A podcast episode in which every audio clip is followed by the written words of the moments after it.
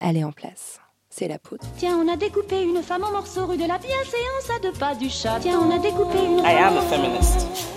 Je vous obsède avec une constance Je ne me suis pas conduit d'une façon, conforme à ce qu'on attend d'une jeune fille d'abord et d'une femme ensuite. I'm sorry that I didn't become the world's first black classic pianist. C'est enfermant pour tout le Le monde. droit de se regarder en face, le droit de se ramasser la Je crois gueule. qu'une femme qui existe dans son temps, à l'intérieur de son temps, n'a pas de quoi qu'elle marque Bienvenue. son époque. entre subjectivité et révolution. La Boum. poudre. This episode is brought to you by Essentia. A better you starts with better hydration. Essentia is on a mission to inspire people to do what matters most. Their proprietary ionization process transforms water from any source into ionized alkaline water, providing water that's 99.9% pure with a pH of 9.5 or higher. Essentia overachieving H2O, the number one ionized alkaline water. Shop now. Je suis Lorraine Bastide et aujourd'hui, je reçois Fatima Daas. Je ne crois vraiment pas qu'on peut se débarrasser euh, de la honte. Vraiment, là, par exemple, la honte de la précarité, je pense que ça reste tout le temps. Ça reste tout le temps. T'as beau avoir les moyens, t'as beau, euh, je sais pas, tant bourgeoisie ou je ne sais quoi, la honte de, de la précarité, tu la sens tout le temps. Puis la honte de nos corps, euh, trop de honte, quoi. Et on peut, je pense que c'est pas facile de s'en débarrasser. Bonjour Fatima. Merci beaucoup d'être là. Je suis ravie de vous recevoir. Il y a des livres qui mettent des claques, pas seulement aux lectrices et aux lecteurs individuellement, mais aussi à la société tout entière. La petite dernière est de cela. Je l'avais reçue au début de l'été dernier avec sa couverture florale et la critique dithyrambique d'une autrice adulée, ses talents sur le bandeau. Il avait tout pour séduire et je l'ai aussitôt dévoré. C'est un livre qui se lit vite, mais qui se relit et se re-relit. C'est un livre avec lequel on n'en a jamais vraiment fini. J'étais convaincue que la France ne s'en remettrait pas de ce livre-là, et ce fut le cas. Fatima Daas a bien mis le bazar avec son récit immensément complexe, composé de mots immensément simples. Je suis heureuse d'avoir pu échanger avec elle quelques mois après la sortie pour une conversation en forme de bilan, mais aussi de perspective. on est en train de se spoiler l'interview. Et j'ai même pas enlevé mes baskets. Non, franchement, t'inquiète, T'es sûre Ouais, ouais, sûre regarde-les. Eh ben, mets-toi là, je t'ai fait ton petit thé au Merci beaucoup. Avec Fatima Das, on a parlé de Faïs Hagen, d'Annie Ernaux et de Virginie Despentes. Trop belle la tasse, trop bien. Fatima Das, vous êtes écrivaine. Je suis très honorée de vous recevoir chez moi aujourd'hui parce que vous avez écrit un roman qui a secoué tout le monde, à commencer par moi. Bombe à fragmentation, prodigieuse ardeur, prose intrépide. Il y a eu dans les médias une surenchère de qualificatifs dithyrambiques pour désigner votre premier livre, La Petite Dernière, qui a été récompensé euh, du prix des Inrocks pour le premier roman. Vous venez de traverser un puissant tourbillon médiatique. Vous avez déclenché quelques polémiques, ce qui était prévisible, puisque vous posez dans ce roman la question de l'identité en des termes complexes, mouvants, multiples, ce qui a toujours le don de dérouter la France. On est fin décembre, votre livre est sorti il y a quatre mois. On a parlé avec vous, on a parlé de vous, on a parlé sur vous, on a lu vos mots, on les a adulés, on les a haïs.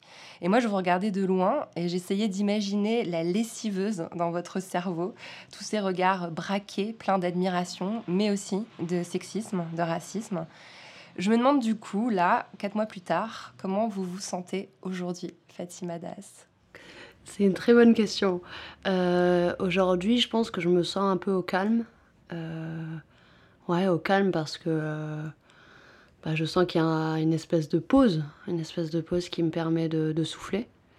Et ça fait du bien. Et je pense qu'aussi, euh, après les médias, ce qui, ce qui m'a apporté ce souffle, c'est de rencontrer mes lectrices et mes lecteurs. Et ça, ça a été très fort pour moi.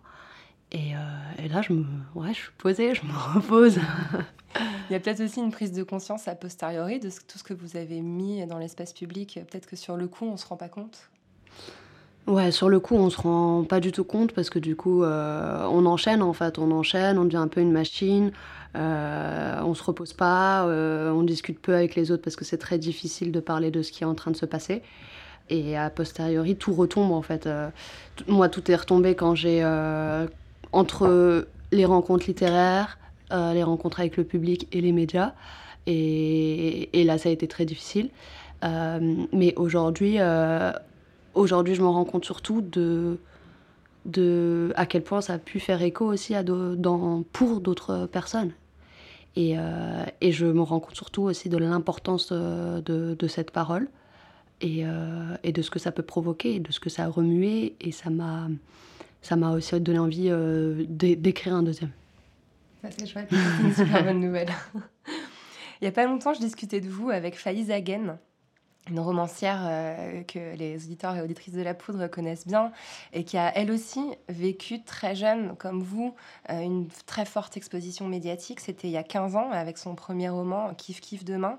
À l'époque aussi on l'a fait apparaître comme je mets des guillemets euh, la voix des banlieues l'espèce d'ovni qui venait porter une parole qui avait été très peu audible jusqu'ici. Je sais que vous avez eu l'occasion d'échanger avec elle. Est-ce que vous avez comparé les accueils à 15 ans d'écart entre vos deux livres euh, Tout à fait. En fait, moi, je j'imaginais pas du tout que ça pouvait arriver, ce qui m'est arrivé. Et euh, j'imaginais même pas. Enfin, si, je voyais ce qui pouvait arriver chez d'autres. Mais du coup, oui, j'ai vite comparé euh, la réception de nos récits, de nos paroles, et de ce qu'on fait de nos paroles, et de de comment c'est transformé, de comment c'est récupéré, de comment on fait pour encore une fois nous, faire taire en fait. Et, euh, et, je trouve sa parole très courageuse, même si j'aime pas le mot courageux, euh, mais je la trouve très sincère. Et, euh, et, j'ai envie en fait, j'ai très envie, j'ai besoin que en fait tous nos récits explosent, éclatent et qu'on qu'on puisse porter ça euh, dans cette vague aussi. Quand je l'avais reçu dans la poudre, j'avais lu les articles qui étaient sortis à l'époque et il y a un truc que j'ai trouvé en point commun avec les articles qui parlaient de votre livre, cette espèce de volonté de comparer systématiquement votre prose euh, au rap ou au slam. je mais c'est pas possible en fait, c'est cette espèce de vieux mécanisme où genre dès qu'il y a un texte littéraire qui vient de banlieue, c'est forcément du rap. Euh, ça, ça vous a un petit peu agacé aussi? Alors au tout début ça m'a un peu agacé et après je crois que j'en ai joué parce qu'en même temps, je pense que vraiment le rap m'a influencé en fait dans mon écriture. Donc euh, j'ai pas pu dire non ou dire euh, que c'était pas vrai, mais j'ai tout de suite vu euh, cet assemblage un peu étrange de banlieue, rap, etc. Et puis surtout, c'était tout le temps mis en avant dans les articles de voilà jeune, lesbienne, musulmane, algérienne, de banlieue, etc. C'était des grands titres comme ça. Et, et, après, voilà, je peux pas complètement dire que je suis pas que le rap m'a pas inspiré, le rap m'a sauvé voilà, moi j'ai écouté du rap très très tôt, à 5 ans, donc euh, ça fait partie de moi, de ma construction, et c'est très très important pour moi. Donc euh, ça, je ne l'efface pas. D'ailleurs, il est présent dans le livre, vous parlez euh, des chansons de rap que vous écoutez. Ce qui est intéressant, c'est le croisement entre Kendrick Lamar et Annie Arnaud, quoi. Complètement, mais c'était, enfin, et en plus, je pense que quand j'ai écrit, j'ai pas, je pense que j'ai même pas conscientisé ce que je mélangeais en fait, des choses qu'on qu'on voit jamais, des choses qu'on qu'on n'assemble pas ensemble mais c'était très important. Et après, on le voit, en fait. Et après, on se rend compte de, de cette importance-là. Hmm. Il y a eu une interview en particulier, donc euh, à la matinale de France Inter, qui a déclenché une polémique euh, énorme. Et dans cette interview, vous dites euh, une phrase qui est malheureusement passée inaperçue parce qu'on a préféré s'arrêter sur d'autres. Vous dites Je cherchais l'endroit de la complexité. Est-ce que c'est ça, à votre avis, qui est difficile à entendre en France aujourd'hui? Je pense que c'est très difficile en France d'accepter la nuance, la complexité mais euh, seulement pour certaines personnes. En fait, on accepte plein de complexités pour, euh, pour les plus privilégiés. Euh, on leur cherche des raisons, on cherche à les déculpabiliser. Et en fait, dès qu'il s'agit d'une de, minorité, d'une personne à la marge, on se rend compte qu'on l'a fait constamment se justifier, devoir être porte-parole.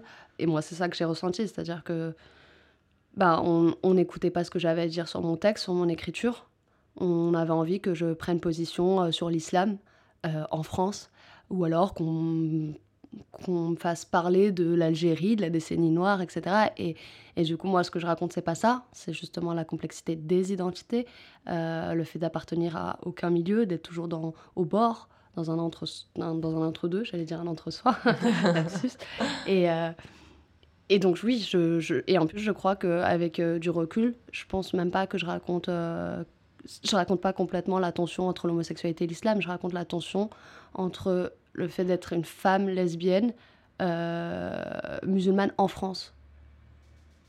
Et c'est plus complexe que seulement l'ambivalence homosexualité-islam. Bien sûr. Et puis surtout, c'est un roman euh, qui est écrit à la première personne. Enfin, c'est un récit. Et puis vous, vous êtes écrivaine, vous n'êtes pas sociologue ou ministre. Enfin, il n'y a absolument aucune raison pour que vous veniez poser une parole définitive euh, ou régler ces, tensions-là euh, par votre travail. Ce que, ce, que, ce que je trouvais intéressant, c'est que donc votre roman a pour héroïne Fatima Daas, une jeune femme lesbienne et musulmane. Et vous, vous avez choisi pour le signer de prendre pour pseudonyme Fatima Daas. Donc en réalité, vous avez créé deux personnages. Vous avez créé le personnage, l'héroïne de votre livre, mais aussi la romancière qui publie ce livre. Et je me suis demandé pourquoi vous aviez choisi finalement d'incarner votre personnage en prenant son nom. Je pense que déjà j'avais envie de jouer, j'avais beaucoup envie de jouer avec ça, avec ces codes-là. Et la première question que je m'étais posée, c'était... Euh, je savais en fait, je savais qu'on allait me poser la question de l'autobiographie, chose qu'on fait euh, souvent avec les auteurs, les autrices. Surtout les autrices. Surtout les autrices, évidemment. Et, euh, et, et, je m'étais dit, bah alors en fait, il faut complètement, il faut, il faut jouer de ces codes-là. Et, euh, et, donc j'avais écrit d'abord le personnage Fatima Daas, et ensuite j'avais décidé, en signant mon contrat avec mon éditrice, de prendre un pseudo. Et donc après, je devais réfléchir à un pseudo et en fait, c'était évident pour moi que ce pseudo-là, c'était mon personnage. Et que je voulais et que je devais incarner ce personnage-là pour porter sa voix, qui n'est pas complètement la mienne en fait. Et c'est ça que les gens comprennent pas aussi, cette nuance-là de savoir que quand je parle de mon personnage ou quand je parle même de, de, mon regard sur ce personnage et de mon regard sur euh, ce qu'elle a vécu, expérimenté, traversé, c'est pas tout à fait la même chose que moi. Je dirais pas mon prénom, euh, ce que je traverse, ce que je peux voir, ce que je pense, que je voilà. Et, euh, et donc voilà, c'était important pour moi de parler, de porter cette voix et d'en faire quelque chose de, voilà de, de, très très proche de moi, mais sans être complètement moi. Ouais, mais je pense que c'est ça qui a peut-être échappé aux gens en fait, parce que finalement, euh, vous posez euh, un, comment dire, une double distance en fait entre vous et ce personnage finalement en choisissant d'aussi incarner le rôle d'une romancière et de pas être simplement vous-même qui débarquez avec ce livre. Et, euh, et je trouvais que c'était au contraire hyper malin et bien joué de votre part, mais en face, il y a peut-être une volonté de lisser quoi et de, de, simplifier au maximum les choses. Tellement tellement, mais c'était que ça en fait. J'avais l'impression qu'à chaque fois, chaque interview, pas toutes, non, j'ai eu des très bonnes interviews aussi, mais euh, j'avais la sensation qu'on essayait de me mettre encore dans une case alors que je raconte l'histoire de voilà de, de l'explosion des cases, de, la destruction de ces cases-là et de d'essayer de, de, bricoler. Et en fait, euh, constamment, c'était euh, mais pourquoi, pourquoi l'islam Pourquoi être lesbienne Mais pourquoi pas être que lesbienne Et pourquoi on reste dans cette religion Et pourquoi se faire souffrir C'était vraiment ça. Et du coup, j'avais l'impression qu'on parlait de moi, alors que moi, je suis pas, enfin, je suis presque pas, même pas, euh, enfin voilà. Et c'était très étrange. Hmm. Mais ce, truc de lisser les choses, euh, refuser la complexité, refuser la nuance, euh, ouais, c'était c'était omniprésent pendant la promo. Ouais. Vous l'avez vécu de près. alors, si vous voulez bien, on va revenir un tout petit peu en arrière. Donc vous, vous avez grandi à Clichy-sous-Bois. C'était comment de grandir à Clichy-sous-Bois? C'était intense, c'était tout le temps très intense. Euh, si je pense à mon adolescence, c'était euh, euh, beaucoup de rencontres, beaucoup de rires. ouais, beaucoup de rires en fait. Clichy-sous-Bois, c'est c'est la vie dans laquelle j'ai le plus ri en fait et dans laquelle je me suis le plus amusée et dans laquelle j'ai trouvé du sens et, et, et ce, qui, qui, a fait, je pense, que, euh, que je suis armée. En j'ai envie de dire, j'ai des armes qui font que parfois j'ai presque l'impression de ne de, pas être, euh, d'être intouchable. Mais parce que je me suis construite avec des personnes qui, euh, qui m'ont toujours, toujours soutenue et que j'ai toujours trouvé et, vice-versa, en fait. Et c'est une famille, en fait. La ville, c'est pour moi, voilà, la ville qui se voit dans mon roman, c'est un personnage. Euh, et, ouais, je, dis souvent que j'aurais jamais voulu euh, vivre ailleurs ou grandir ailleurs. Jamais. Ce rire de résistance, j'adore. Je le rencontre souvent en interview et ça fait du bien d'entendre ça. On vous parlait comment quand vous étiez petite? On me parlait comment? Ouais. Quand je pense aux adultes, euh, par exemple à l'école, j'avais toujours l'impression d'être toute petite. toute petite parce que j'avais la sensation que le corps enseignant en fait avait déjà avait pas envie d'être devant nous et, et qui nous apprenait aussi comment parler, comment on devait bien parler. Et ça, c'est une question qui m'a traversé aussi toute ma vie, en fait, pas que pendant l'adolescence. ce, se bien parler. Et je me rends compte même là, en grandissant, parfois, de dire des expressions qui sont maladroites, qui ne se disent pas.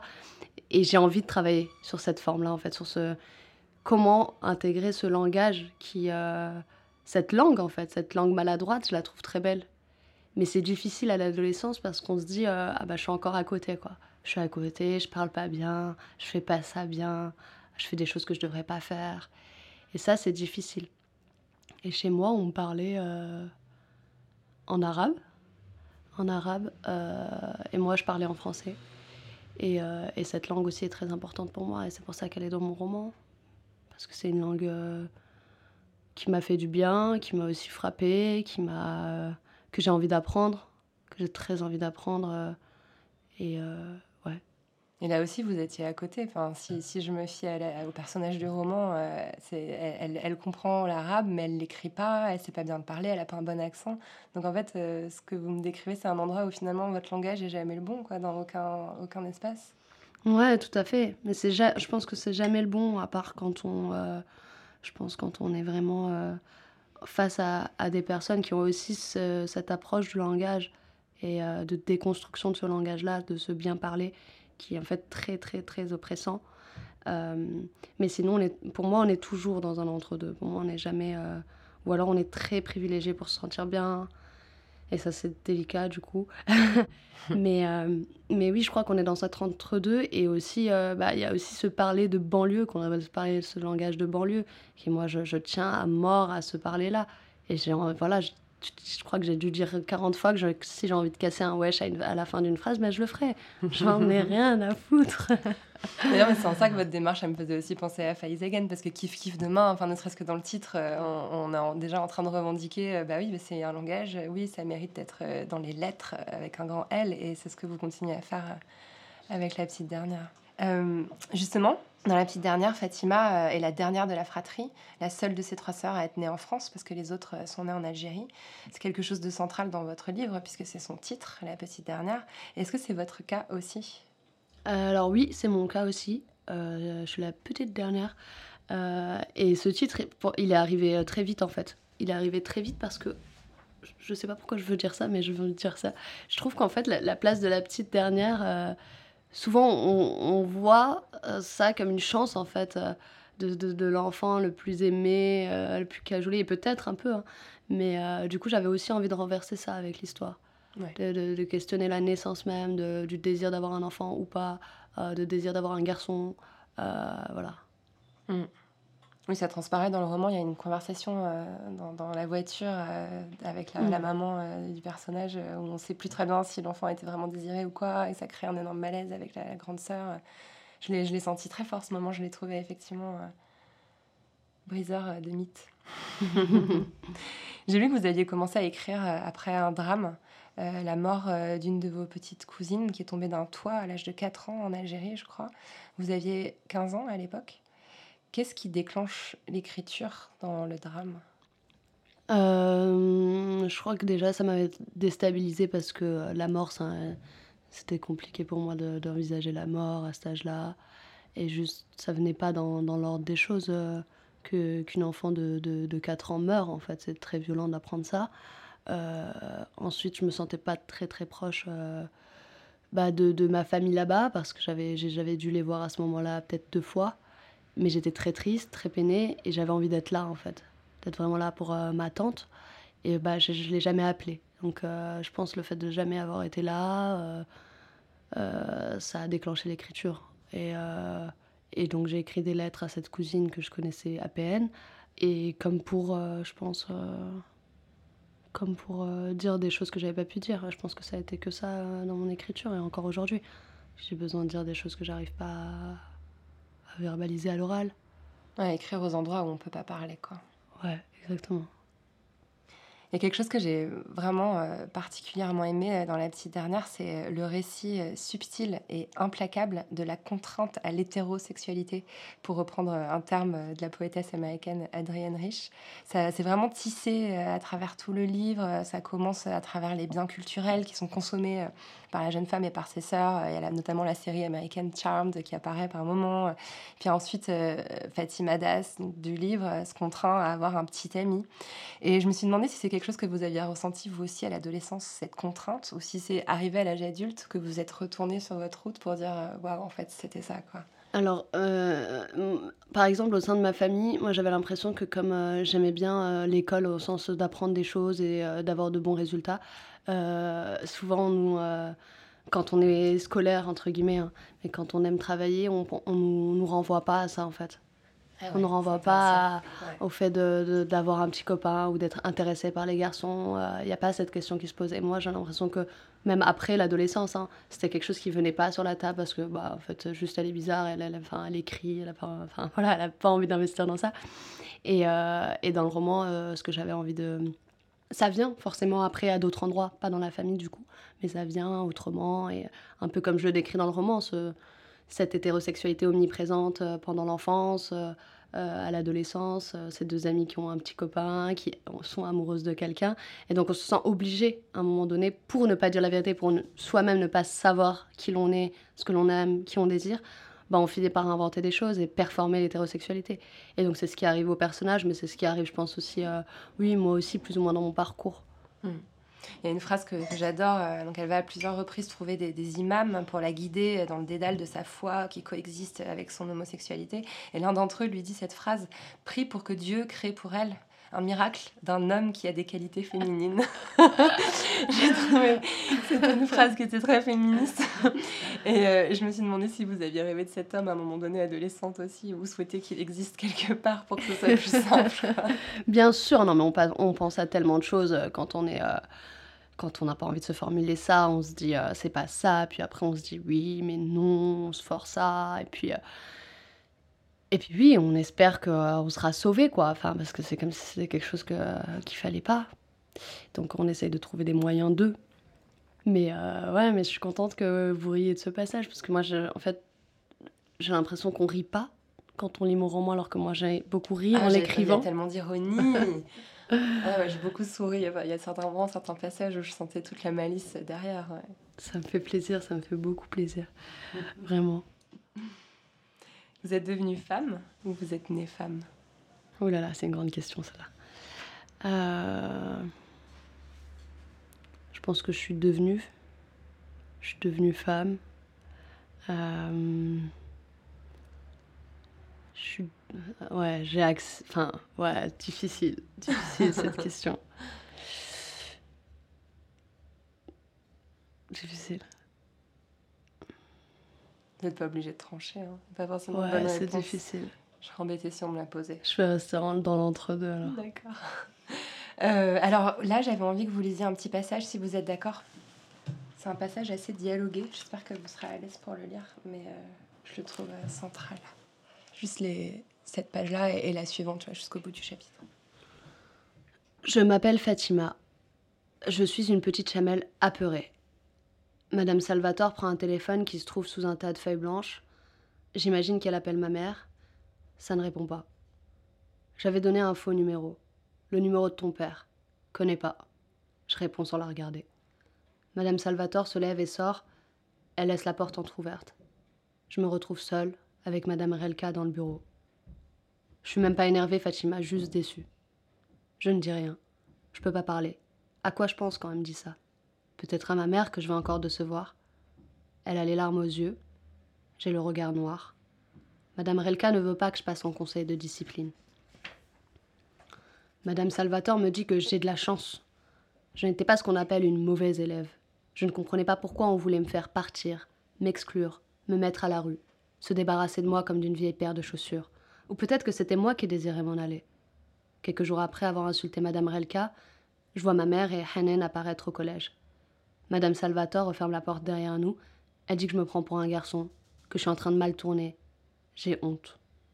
Je ne sais pas de quoi précisément, mais quelque chose dans les paroles de Madame Salvatore me gêne. Peut-être que j'ai honte de me prendre pour un garçon. J'ai honte qu'on me rappelle devant ma mère ce que je ne suis pas. Ce passage, je, je l'ai choisi parce que euh, vous y nommez la honte. Et euh, par la suite, ce thème de la honte revient à plusieurs reprises dans des endroits très différents de ce passage. Euh, il revient quand vous remémorez, enfin le personnage se remémore le viol qu'a subi sa sœur. la honte revient aussi quand elle s'assoit à la table chargée de mets de sa famille en Algérie.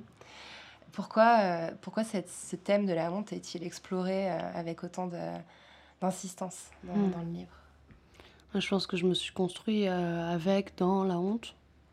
Euh, je pense qu'elle est partout, en fait, la honte. Euh, la honte d'être pauvre, la honte de venir de banlieue, la honte de mal parler, ou de pas parler comme il faut, la honte d'être lesbienne, la honte d'être femme, la honte de ne pas être un garçon, la honte d'être musulmane la honte de ne pas faire, euh, de, voilà, de ne pas correspondre à ce qu'on attend de nous en société ou ce qu'on attend de nous dans, dans l'intimité aussi. Euh. C'était très important pour moi de que le personnage euh, traverse cette honte, en fait, qu'on la voit traverser cette honte qu'elle ressent elle-même, mais aussi la honte que les autres nous imposent, quoi. La honte, vous parlez du viol de la sœur, et en fait, l'entourage, quoi, l'entourage qui fait peser cette honte c'est important. Qui est même éclaboussé par la honte aussi, parce que la honte d'avoir été victime de viol, on la connaît, on l'entend très souvent dans les récits des femmes qui osent parler après 10, 20, 30 ans. Mais, mais ce qu'on ressent dans le passage, c'est que toute la famille est contaminée par cette honte et qu'elle vient frapper euh, ses sœurs, ses parents. Oui, elle vient traverser tout le monde. Et elle, euh, elle naît d'abord de la société, puis elle naît du père, euh, elle naît elle naît de, de, de, de ces non-dits aussi, parce qu'on se rend compte que finalement, euh, rien ne s'est dit, il n'y a, a rien eu. Et Fatima, quand elle en parle, elle en parle à Nina. Et en fait, euh, elle regrette aussi, après, parce qu'elle a l'impression aussi d'être honteuse, d'avoir dit quelque chose qu'elle n'aurait pas dû dire. La honte de protéger euh, des secrets de famille, enfin de dire, pas de protéger du coup, mais de dire des, des secrets de famille mais elle est aussi imbibée de la honte de pas assez se livrer, de pas être. Enfin, elle est complètement tiraillée. Enfin, Nina, c'est son, son crush, comme on pourrait dire. Euh, et, c'est vrai que ce tiraillement, elle le ressent aussi en permanence avec elle. Quoi. Elle sait jamais à quel endroit se mettre.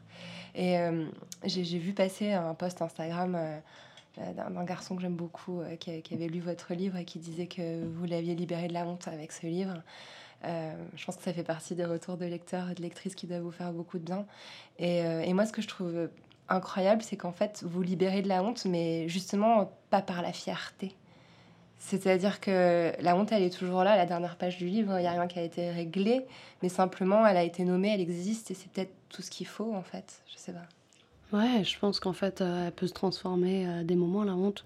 Mais c'est pas je crois vraiment pas qu'on peut se débarrasser euh, de la honte. Vraiment, là, par exemple, la honte de la précarité, je pense que ça reste tout le temps. Ça reste tout le temps. T'as beau avoir les moyens, t'as beau, euh, je sais pas, tant bourgeoisie ou je ne sais quoi, la honte de, la précarité, tu la sens tout le temps. Puis la honte de nos corps, euh, trop de honte, quoi. Et je pense que c'est pas facile de s'en débarrasser.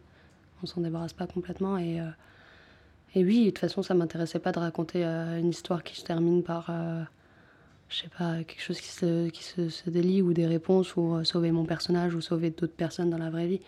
Mais ça me touche beaucoup que des personnes le reçoivent comme ça. Il y a des mentions euh, de grandes écrivaines dans la petite dernière. Vous citez notamment Annie Ernaux. Euh, qu'est-ce qui vous rapproche d'elle? Bah, Déjà, moi, euh, l'avoir lu, ça m'a directement transpercé. J'ai beaucoup cherché des, des, auteurs, des autrices qui allaient me parler, qui, que j'allais rencontrer vraiment. quoi. J'étais à la recherche de ça parce que la littérature c'était difficile pour moi. À l'adolescence, j'avais pas du tout envie de lire en fait. J'écrivais, mais je disais souvent, j'ai pas envie de lire, euh, je vois pas pourquoi je devrais lire. Et j'avais un refus, refus de littérature. Et donc, euh, quand je lis, euh, quand j'ai lu Annie Ernaux, j'ai rencontré quelqu'un, quoi. J'ai rencontré quelqu'un qui me parlait, qui me parlait de la classe sociale, qui me parlait du fait d'être femme, qui me parlait de la famille, du père, de, de la honte. Ouais. De la honte. Et ça, ça n'a pas de prix, quoi. Après ça, quand on écrit, je pense qu'on on va au bout, quoi on va au bout, on, cherche sa voix avec ces autrices-là. Et Annie Arnaud, c'est quelqu'un qui m'a. Ouais. Et je cite Passion simple aussi, parce que ça a été. C'est très fort, très très très fort. Vous avez eu l'occasion d'échanger avec elle?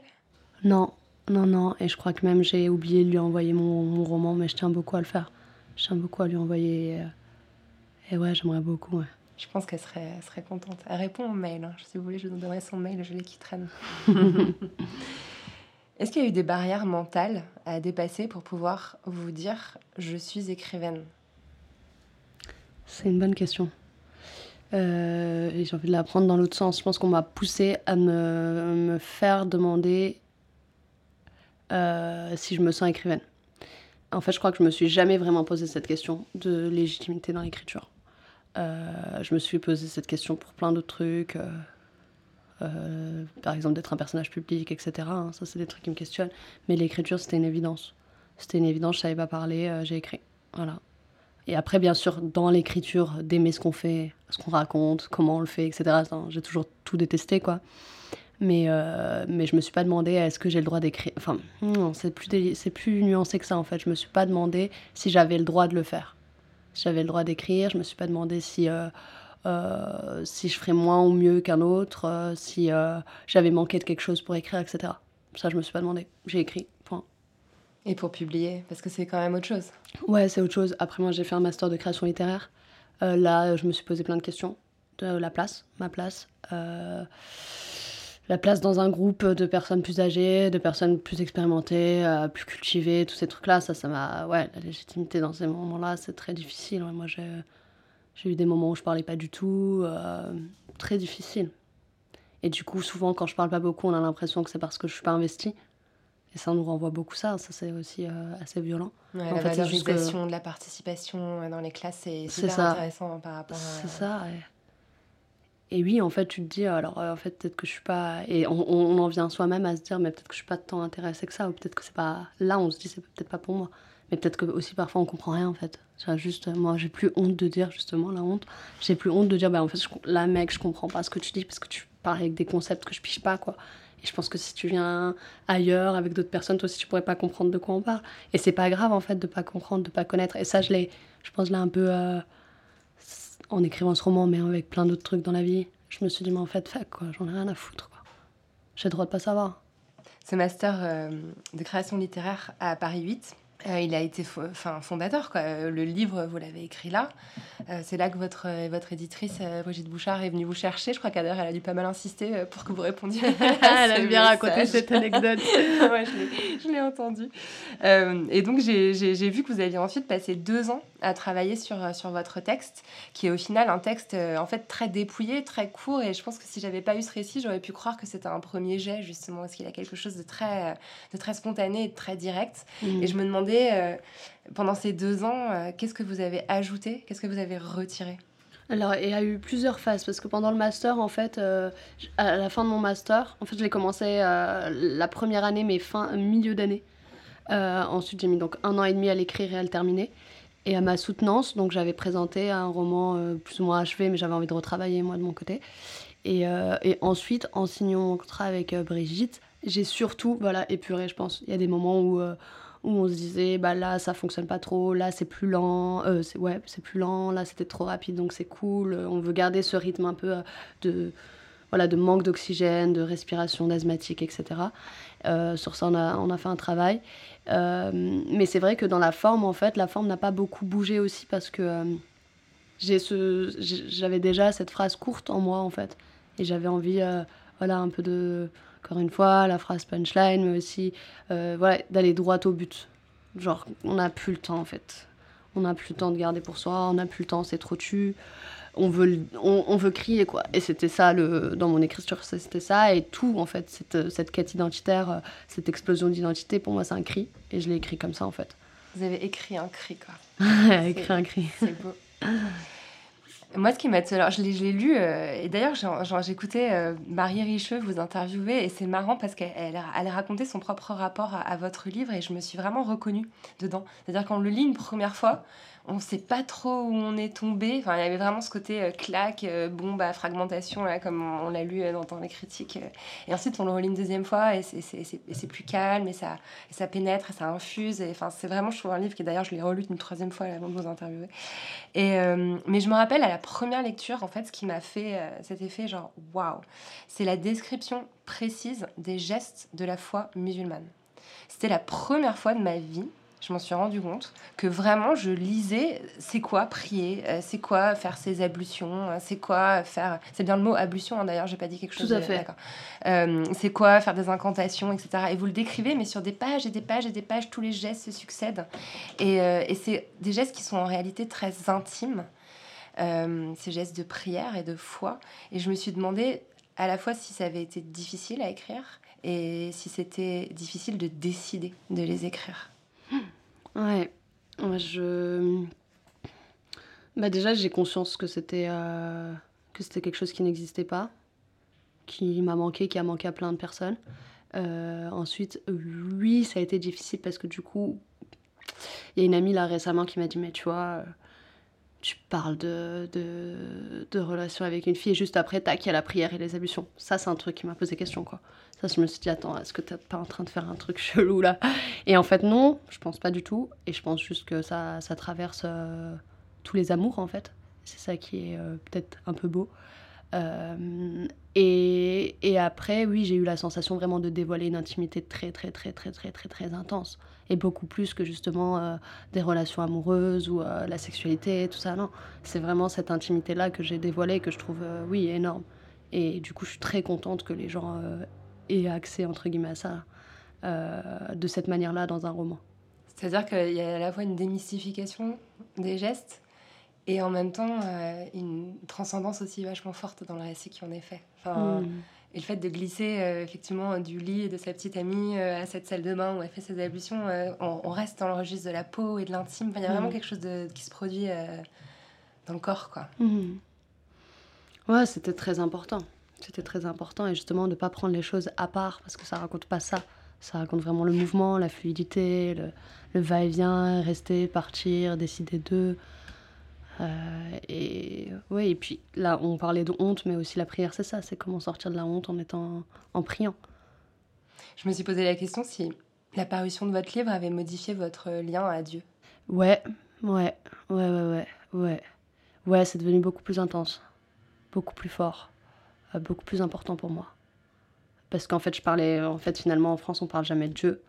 On parle jamais de notre foi à personne, parce que c'est tellement intime, il faut garder ça sur soi. Ça relève de la sphère privée. Exactement.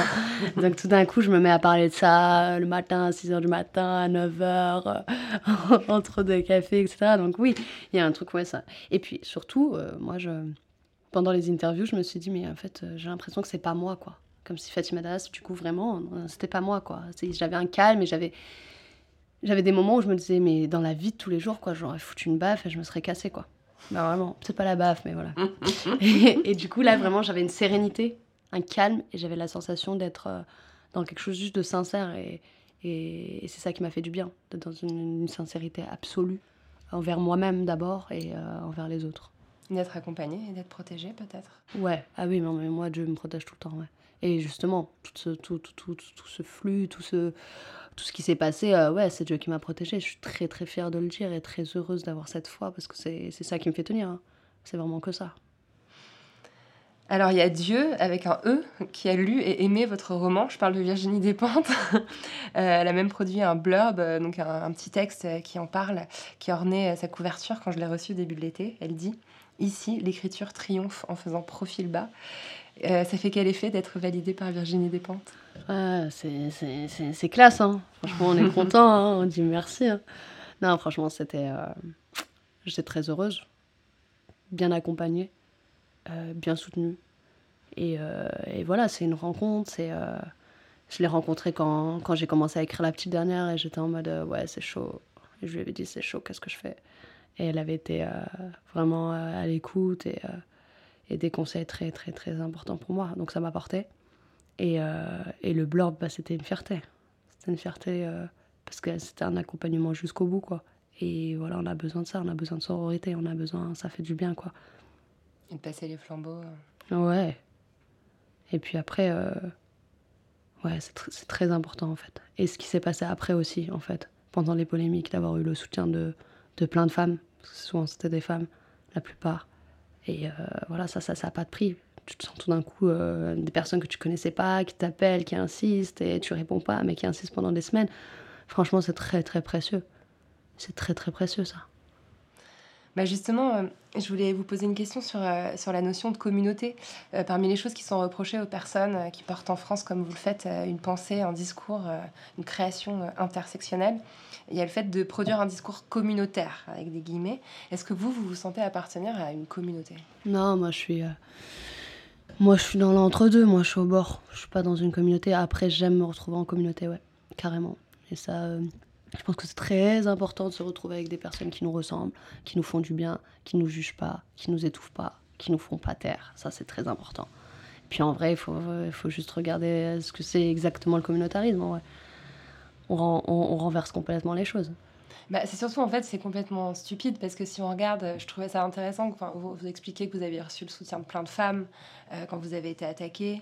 Euh, vous avez aussi reçu le soutien de la communauté lesbienne. Vous êtes complètement adulé euh, par, par tous les sites, genre Les Biens Raisonnables, etc., qui, qui, vous mettent vachement en avant. vous êtes aussi, enfin, la communauté musulmane apprécie ce que vous êtes en train de faire pour déconstruire les stéréotypes, etc. Et donc, en fait, vous êtes, c'est bien la preuve que porter cette complexité que vous portez, ça vous fait appartenir à plusieurs communautés. C'est, c'est tout l'inverse d'un cercle fermé, finalement. Vous, vous, créez des ponts et des liens entre les différentes communautés. Complètement, mais c'est ça, justement, être dans un entre-deux, dans, au bord c'est pas être tout seul finalement, mais c'est pouvoir naviguer d'une, d'une identité à une autre, d'une communauté à une autre, et de faire lien.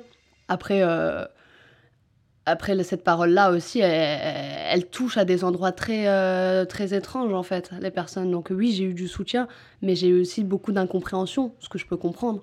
Mais c'est toujours des personnes qui sont pas, par exemple, je n'ai même pas envie de repartir sur les polémiques, mais le terme péché, quand j'utilise ce mot-là, euh, en fait, si dans ta tête il n'y a pas de péché, pourquoi t'es touché, en fait? Je parle pas avec toi.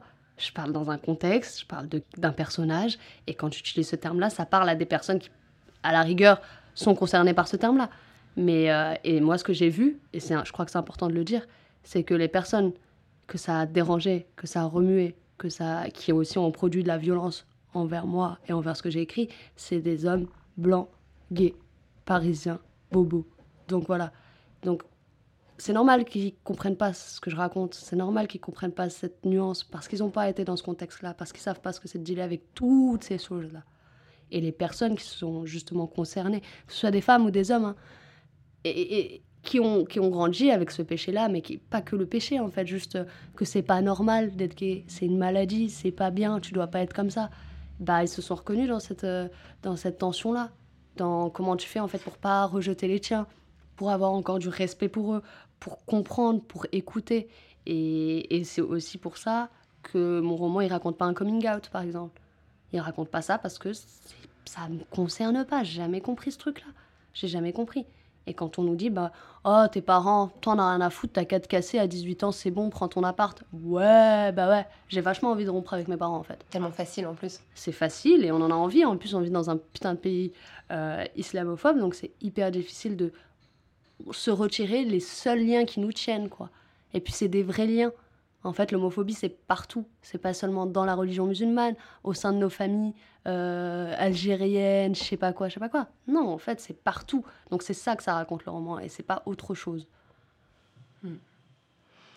C'est un roman qui parle aussi euh, d'asthme.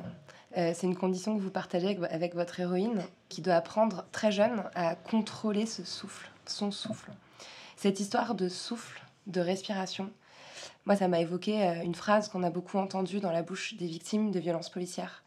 Euh, Adama Traoré qui a dit Je ne peux plus respirer. George Floyd, I can't breathe. Euh, est-ce qu'il faut lire dans cette difficulté à respirer de Fatima Das, l'héroïne du roman, le poids de l'oppression systémique? Ouais, ouais, ouais, bah oui. Oui, elle étouffe, mais elle étouffe pour toutes ces. pour le fait de devoir de devoir trouver une place, pour le fait d'être tout le temps euh, jugé, tout le temps regardé, tout le temps euh, devoir dealer, négocier. Donc ça, c'est étouffant. Et après, au sein même de. Enfin, la maladie aussi, j'avais envie de montrer euh, d'un point de vue médical. Le fait de, aussi dans sa respiration de savoir qu'elle ne respire pas comme les autres. Ça raconte aussi quelque chose de, de devoir apprendre à respirer et de se retrouver avec d'autres personnes qui respirent mal comme toi. Qu'est-ce que ça dit et comment tu te construis avec ça? Et comment tu fais parce que tu dois prendre plein de médocs, mais parce qu'aussi l'asthme on en parle peu ou alors on sait pas trop ce que c'est, on comprend que c'est une maladie un peu, euh, voilà, c'est de la respiration, mais c'est très très complexe en fait. Et, euh, et oui, elle étouffe. Elle étouffe et, le, et, et dans l'écriture j'avais envie que, que ça ait sa place aussi. L'asthme c'est aussi un personnage en fait. Mm. C'est un personnage, ouais. C'est haletant. Mais c'est intéressant, euh, en vous écoutant, je réalise que ce cercle de paroles qui se crée autour de l'asthme, ça ressemble aussi au cercle non mixte de paroles militantes qui permettent aussi de se confronter et de réaliser que ce qu'on subit, c'est un, système. Vous aviez ça en tête en, en l'écrivant? Alors, je l'avais pas complètement, mais c'est vrai qu'après, je l'ai eu. Et en fait, encore une fois, heureusement, parce que quand on conscientise trop ces choses-là, je trouve qu'à l'écriture, c'est difficile. C'est comme essayer de faire rire quelqu'un, en fait, on n'y arrive pas.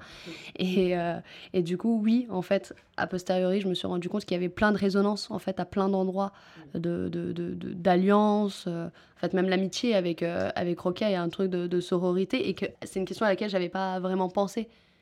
Et, et c'est des trucs qui viennent après, mais qui sont en nous, en fait, et qu'on exploite à un moment donné, mais qui, qui reviennent comme ça c'est là qu'on voit que l'intime est politique. Toujours. Fatima Das, c'est pour quand la révolution? Oh, Bientôt, j'espère. bientôt, j'espère. Euh, bah, moi, je vois des choses qui bougent. Je vois des choses qui sont en train de, de, de, se détruire, des trucs qui sont en train de, déplacer pas mal de personnes. Euh, je vois des paroles émerger qui sont très, très importantes, très urgentes. Euh, donc, j'espère que c'est pour bientôt. Mais après, voilà, encore une fois, on n'y est pas du tout. C'est dur, c'est très très violent, c'est très dur. On n'anticipe plus trop là, non C'est ça en fait. On, ne veut plus anticiper. On ne voit pas. Enfin, moi, je vois pas du tout demain. Je vois pas du tout demain, alors qu'en plus j'ai plein de projets et tout, c'est super excitant. Mais je vois pas comment ça va, comment ça va se passer. Hmm. Il y a vous, vous êtes là déjà. Je trouve que c'est un bon pas vers la révolution. Est-ce que vous avez accès à votre chambre à vous? Euh, Ouais, j'ai accès à ma chambre et l'écriture. Heureusement qu'il y a ça. Ça évoque quoi pour vous, la poudre? Wow. Euh, quelque chose qui, euh... qui est là un moment, qui flotte et qui s'en va. Merci beaucoup, Fatima.